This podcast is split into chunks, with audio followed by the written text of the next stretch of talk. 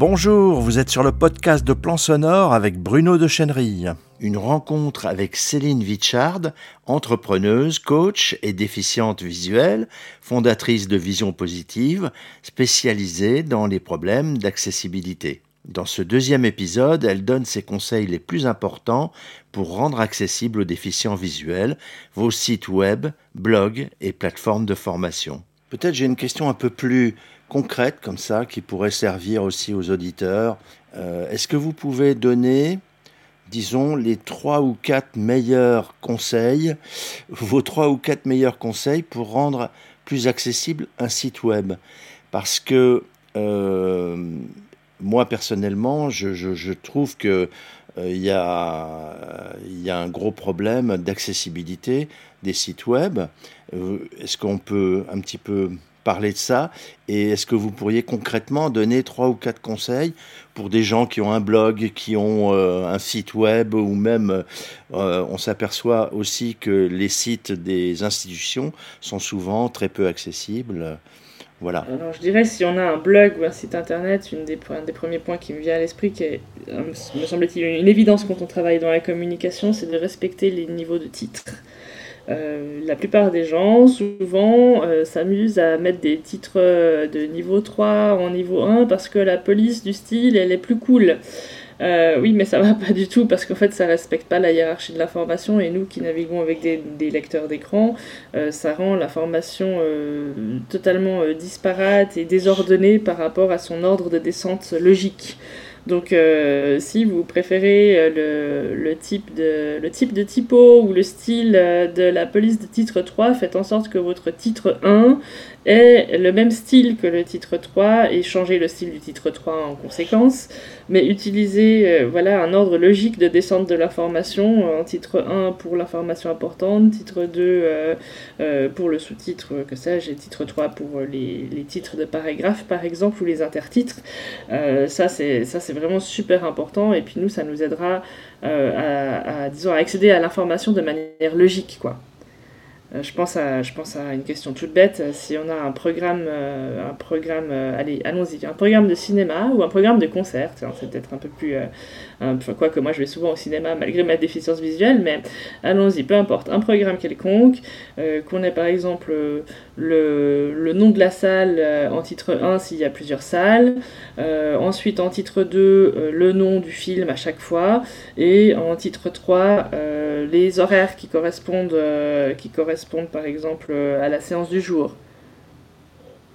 de façon à ce que ce soit logique. Après, ben, il y a euh, des questions euh, très pratiques, c'est veiller aussi au contraste.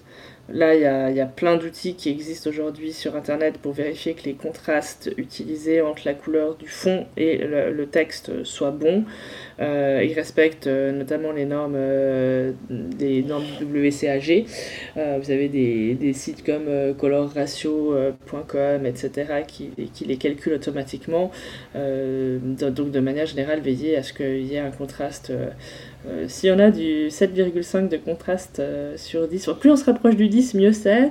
Mais voilà, enfin, généralement, on n'arrive pas toujours. Mais enfin voilà, ça c'est un bon. C'est un point auquel il faut être super attentif. Et euh, au-delà de ça, d'écrire systématiquement vos contenus illustratifs aussi, quand ils ont une fonction utilitaire. Donc euh, mettre toujours un texte alternatif sur une image, et ça c'est utile euh, aussi bien pour euh, les sites internet que les réseaux sociaux, parce qu'on oublie que les personnes qui sont DV utilisent aussi des réseaux sociaux, notamment Instagram. Faut pas croire que parce que Instagram est essentiellement visuel qu'on n'y est pas. Il y a beaucoup de, beaucoup de personnes déficientes visuelles qui, qui traînent sur Instagram, et, enfin qui traînent, qui sont présentes sur Instagram. Et, et c'est vrai que je pense que la proportion des contenus décrits enfin, euh, euh, oui, c'est ça, qui font le qui font, euh, qui font l'objet d'une description en, background sur, sur Instagram sont relativement faibles par rapport aux contenus qui sont diffusés. Donc ça c'est vraiment important de, mettre un texte alternatif sur vos photos. Et non, le texte alternatif n'est pas une légende. Donc si vous avez mis une légende, faites en sorte que le texte alternatif décrive précisément en quelques mots ce qui figure sur la photo. Donc c'est bien le texte alternatif qui doit être détaillé C'est ça. Bah finalement, la description, enfin finalement, quand vous mettez une image, bon, en tout cas je pense que par exemple sur Instagram, vous allez dire oui, alors aujourd'hui, je sais pas, euh, super moment avec je ne sais qui à tel restaurant, et puis vous allez sur, sur la photo, vous allez, je sais pas moi, mettre, mettre une photo de plat de pâtes, je dis n'importe quoi. ben, si on a accès qu'à la légende du dessous, donc à ce que je viens de dire là, cette histoire de super moment machin, ben, on ne sait pas ce qu'il y a sur la photo. Donc le travail que vous devez faire en texte alternatif, c'est mentionner décrire ce qui est, ce qui est présent sur la photo. Expliquer, euh, ben voilà, euh, tagliatelle au saumon, euh, dans lesquels, je sais pas moi, on voit quelques, quelques brins d'aneth parsemés, prise, de, prise en contre-plongée, ou je ne sais quoi. Enfin voilà, même expliquer exactement ce qu'il y a sur l'image. Mmh, mmh. S'il y a un détail, s'il y a un détail qui est, qui est notoire, qui, qui fait que la photo peut être interprétée d'une manière, d'une manière spécifique, etc. Mais il y a une différence entre la légende et la description de la photo.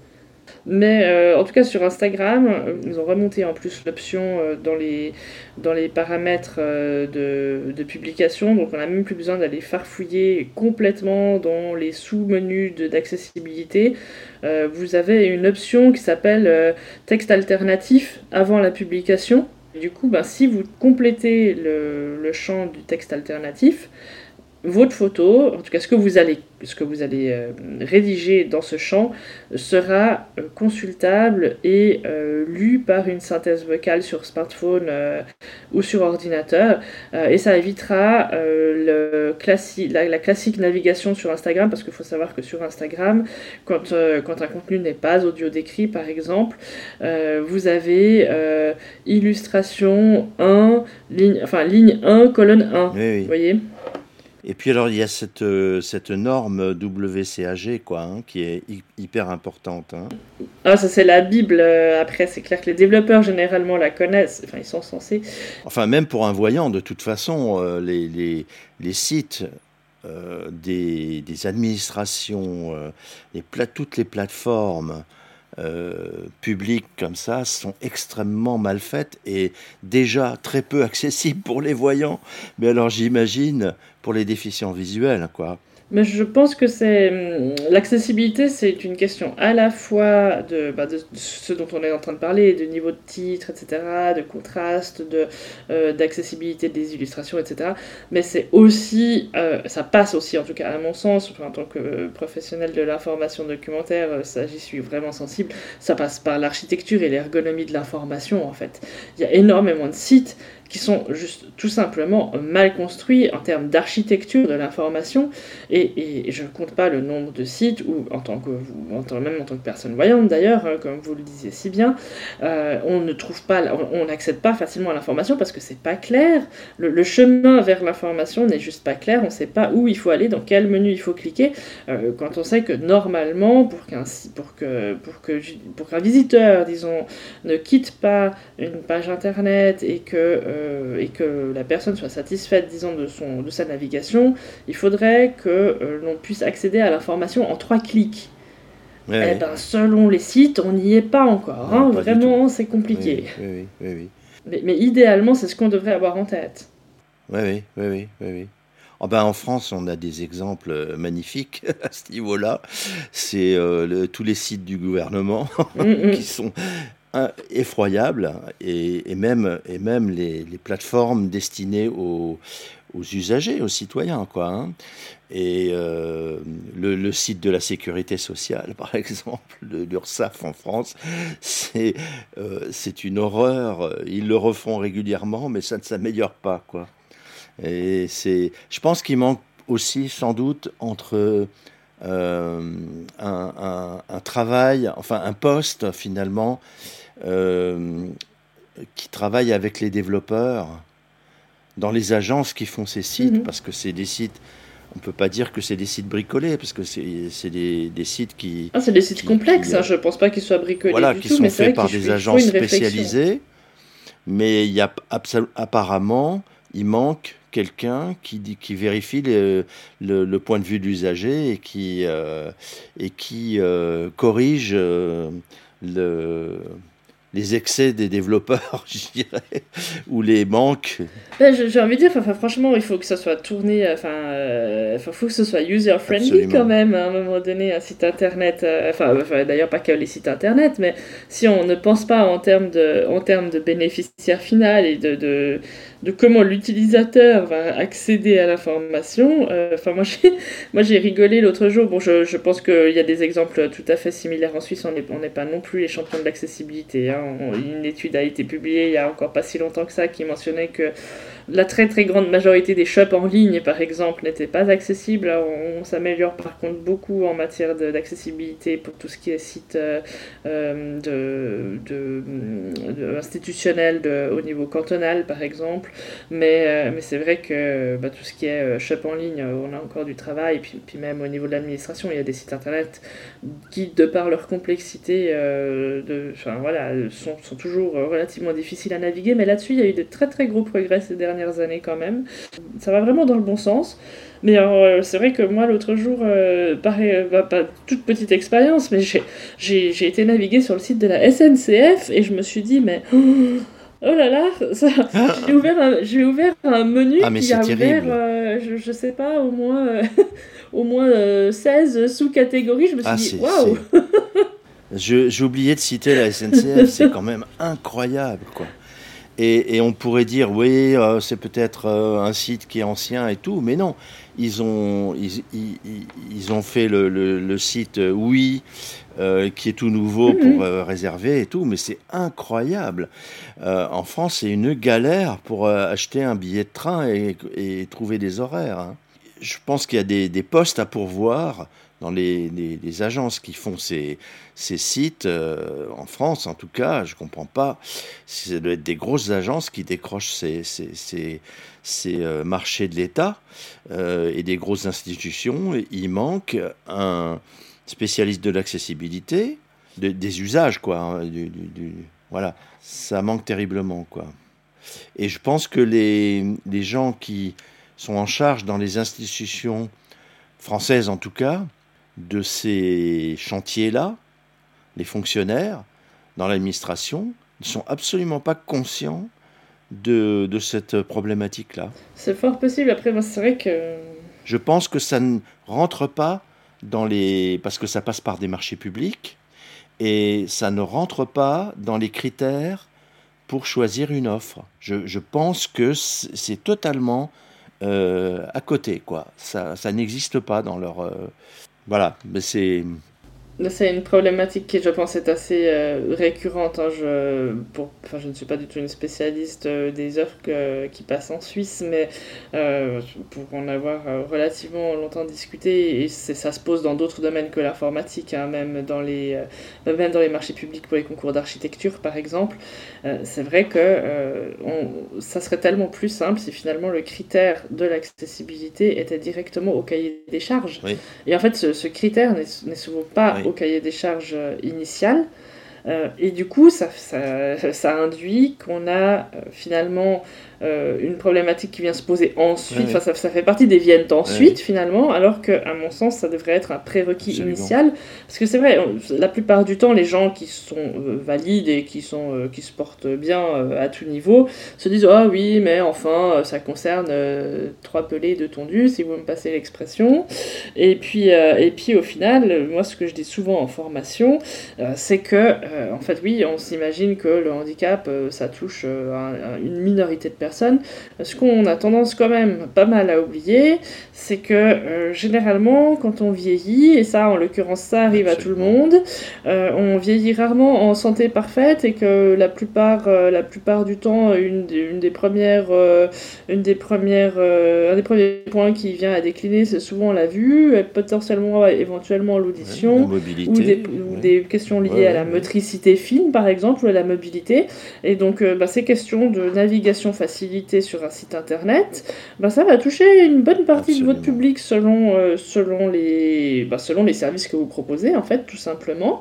Euh, ça va de cliquer facilement sur un bouton à ne pas faire défiler un, un carrousel euh, de manière automatique parce que ça défile tellement vite qu'on n'a pas le temps de lire. enfin voilà, c'est des, questions, des questions comme ça. Et puis ça, bah, en l'occurrence, ça peut toucher facilement les, des personnes à partir de gentiment 60, 65 ans, même avant, hein, parce que quand on devient presbyte, bah, on va plus très bien non plus, même si ça se corrige. Et, et, franchement, bah, ça, en l'occurrence, même, si on, même si on a tendance à se projeter dans une, dans, dans une, j'ai envie de dire, dans un troisième âge actif et dynamique, la vérité, c'est quand même que généralement, quand on vieillit, euh, la santé décline gentiment. Alors, euh, bon, on ne se souhaite pas qu'elle décline de manière euh, totalement de manière terrible, mais je veux dire en soi, c'est vrai que généralement quand on, quand on prend de l'âge, ben, ces problématiques sensorielles vont certainement aller en augmentant. Et en l'occurrence, euh, la majorité de la population de demain, c'est pas des jeunes dans nos pays, hein, c'est quand même des personnes euh, de plus de 65 ans, et plus on avance, et plus ça va être le cas, démographiquement parlant. Donc penser l'accessibilité, c'est aussi penser la société de demain, euh, qui, jusqu'à preuve du contraire, en tout cas en Occident, n'est pas une société vouée à rajeunir.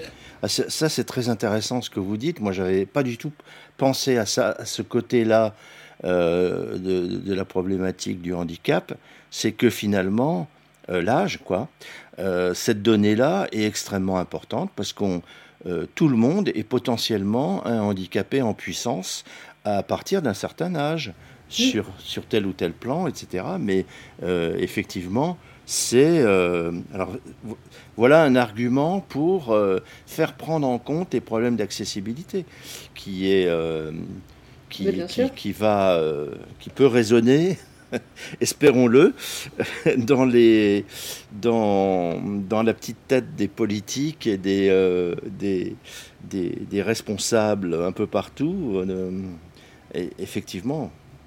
Généralement, ça résonne parce que là, il y a quand même une notion de monnaie sonnante et trébuchante derrière. Oui, si on parle de quelques personnes en situation de handicap, ça fait pas forcément ça fait pas forcément sens en matière de rentabilité, mais à partir du moment où on dit que ça va quand même toucher la majorité de la population, et en termes de statistiques, c'est avéré. Euh, là, quand même, à un moment donné, il, il, se, il se fait à un moment, à un moment donné un déclic. Oui, oui, oui, oui, tout à fait, tout à fait. Parce qu'effectivement, enfin, quand vous parlez aussi de mobilité, euh, enfin, typiquement, bah, les questions, bah, quand, on, quand on est âgé, le nombre de personnes qui se déplacent par exemple en déambulateur, bah, c'est important aussi pour elles qu'il y ait des ascenseurs, qu'il y ait des rampes et, des rampes en plus des escaliers, parce que comment elle fait la petite personne âgée pour porter son déambulateur avec une volée d'escalier. Enfin voilà, c'est c'est juste pas possible. Et, là, euh, on a aussi le petit capital sympathie, parce que si on se projette pas forcément dans un fauteuil roulant, on arrive, on arrive assez, facilement à se projeter éventuellement euh, euh, au travers de, la petite, je dis la petite mamie, hein, mais c'est un stéréotype, de, la, de, la, petite mamie qui va faire ses courses avec son, avec son déambulateur, quoi. Ah oui, ah oui, ah oui. Donc, euh, enfin voilà, si on arrive à se projeter avec un minimum d'empathie euh, euh, dans, dans, une situation, il faut se dire que ça va. Bah, en fait, ça, c'est souvent c'est des aménagements, que ce soit numériques ou physiques, architecturaux, etc., dans le cadre urbanistique, qui, qui sont profitables au plus grand nombre, en fait. Oui. Et ça, il faut, ça, il faut pas l'oublier. C'est vraiment ce qu'il faut, à mon avis, en tout cas, garder à l'esprit. Hein. Se dire que typiquement des synthèses vocales qu'aujourd'hui on utilise tous les jours avec le téléphone, euh, type Siri ou OK Google, euh, finalement, c'est des outils qui, euh, à la base, ont été quand même mis en place pour aider les personnes déficientes visuelles. Oui, Initialement parlant. Alors aujourd'hui, tout le monde l'intègre et tout le monde l'utilise et tout le monde se dit waouh, c'est génial. Mais à la base, ça a quand même été développé pour répondre à un besoin qui était lié à une minorité de personnes. C'est comme la télécommande. Oui, oui. Oui, oui, tout à fait. Et là, on est en plein dans, euh, euh, dans le, je dirais, euh, l'hypothèse d'une société inclusive. Tout à fait. Au sens large du terme. On en est, à mon sens, encore assez loin, mais c'est bien, on y travaille. Dans ces deux épisodes, nous étions en compagnie de Céline Vichard, entrepreneuse, coach et déficiente visuelle, fondatrice de Vision Positive, spécialisée dans les problèmes d'accessibilité. Vous êtes sur le podcast audio de Plan Sonore. Il est disponible sur iTunes, Stitcher, SoundCloud, Spotify, bref, sur la plupart de vos applications de podcast, Podcast Addict, Apple Podcast et Google Podcast. Et bien sûr sur notre site plansonore.fr. Si cette diffusion vous a plu, likez, partagez-la avec vos amis sur les réseaux sociaux, abonnez-vous. Si vous voulez être tenu informé de toutes les parutions, inscrivez-vous sur le blog. Et à bientôt sur plansonore.fr.